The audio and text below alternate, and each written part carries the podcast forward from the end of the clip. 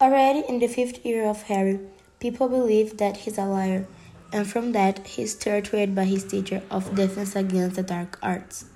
With that, some students create a group, named the Armada of Dumbledore. At the end of the book happens the Battle of the Mystery, where Sirius Black is killed and Harry was owned by Voldemort. In their sixth year, everyone is terrified. There have been several attacks by Death Eaters. Harry finds the book Half-Blood Prince. Dumbledore tries to pass on everything he knows about the Dark Lord to Harry, as he knows he doesn't have much time. They soon started to hunt the Horcrux. They already had the Gaunt Ring with Tom Diary and went after the Slytherin Medallion.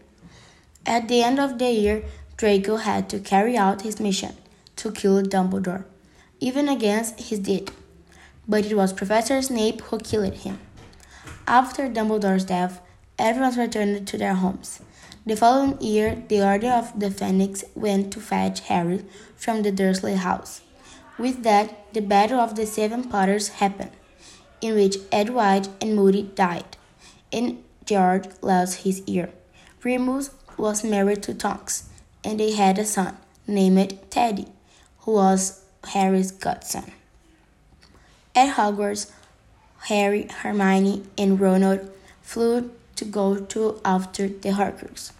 Voldemort invited the Ministry of the Magic, and the trio is being hunted more than ever. A few months later, the trio returned to school to complete their plans. The battle started, they destroyed the diadem in the preside room, but Harry had himself up to Voldemort.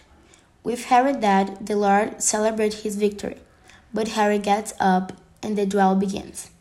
Neville kills Nagel and Harry defeats Voldemort. They heard many deaths like Remus, Tonks, Fred, Colin, and etc. Nineteen years later, Harry was married to Ginny and had three children, James, Albus, and Lily. Already his scar. This did not hurt for 19 years.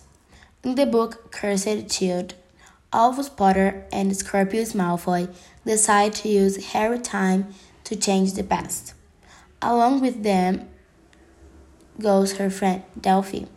After creating several timelines and messing up everything, she turned out to be Voldemort's daughter with Bellatrix and tried to bring her fathers back.